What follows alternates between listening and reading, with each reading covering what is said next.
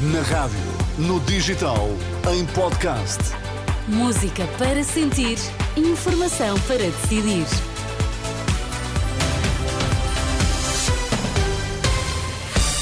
Hora de ouvirmos as notícias. Bom dia, Vítor Mesquita. O que é que temos em destaque? Bom dia, Teresa. Pedro Passos Coelho diz que António Costa se demitiu por indecente e má figura. Apesar da crise política em Portugal, o Presidente da Junta da Galiza acredita no compromisso sobre alta velocidade. Vamos lá à edição das 11 com Vítor Mesquita.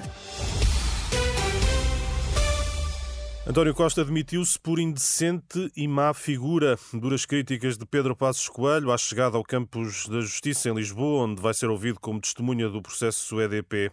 O ex-primeiro-ministro admite que este não é o tempo para intervir no espaço político e manifestou a expectativa de que o PSD possa estar preparado para liderar uma nova fase do país. Espero, evidentemente, que o PSD possa ser o partido liderante, não porque é o meu partido, mas sobretudo porque espero eh, que o país eh, saiba identificar no atual governo que está a cessar funções eh, responsabilidades graves na situação em que o país chegou. Mas espera, mas espera suficientemente, suficientemente graves para que o atual Primeiro-Ministro tenha sido o único Primeiro-Ministro que eu tenho memória que se tenha uh, sentido na necessidade de apresentar admissão por indecente e má figura.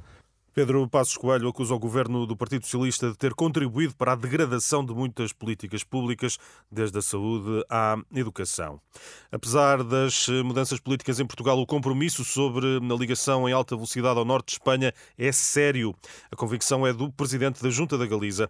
Esta manhã, num encontro com empresários em Vila Nova de Gaia, Alfonso Rueda prometeu estar vigilante, mas disse não haver razões para não cumprir o objetivo de ter a ligação ferroviária concluída em 2030 pesar dos problemas e dos cambios políticos que poida haber en Portugal, este é un compromiso serio. É a nosa percepción é que dende aquí, dende Portugal, eh, se vai facer.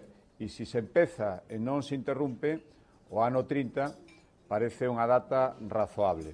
Num outro plano, Alfonso Rueda assumiu ter a expectativa de, ainda em 2024, ter concluído o Estatuto do Trabalhador transfronteiriço.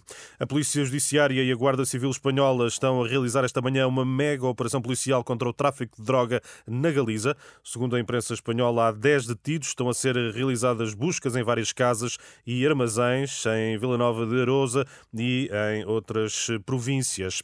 Portugal desinteressou-se do combate à evasão fiscal, ideia defendida na Renascença por Paulo Pedroso, da Associação Causa Pública, que hoje apresenta um estudo sobre a fiscalidade em Portugal. O documento revela que a carga fiscal penaliza sobretudo os trabalhadores mais pobres e que as empresas pagam poucos impostos. Encerramento de lares clandestinos é fruto da falta de respostas, ideia defendida na Renascença pelo presidente da Confederação das Instituições de Solidariedade Social. Reação aos números avançados pelo Jornal de Notícias, cerca de mil lares de idosos encerrados nos últimos nove anos, 155 fechados de urgência pela Segurança Social. O padre Lino Maia lembra que os lares das instituições de solidariedade têm listas de espera significativas e que a falta de respostas favorece a clandestinidade? Como eh, não há respostas eh, suficientes em lares legalizados, há sempre pessoas que vão eh, experimentando e, portanto, isso também favorece um bocado um certo mercado.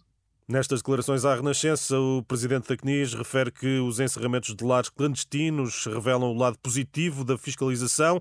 O padre Lino Maia reclama a criação de mais oferta no setor social solidário. Obrigada, Vítor Mesquita, e até já. Até já.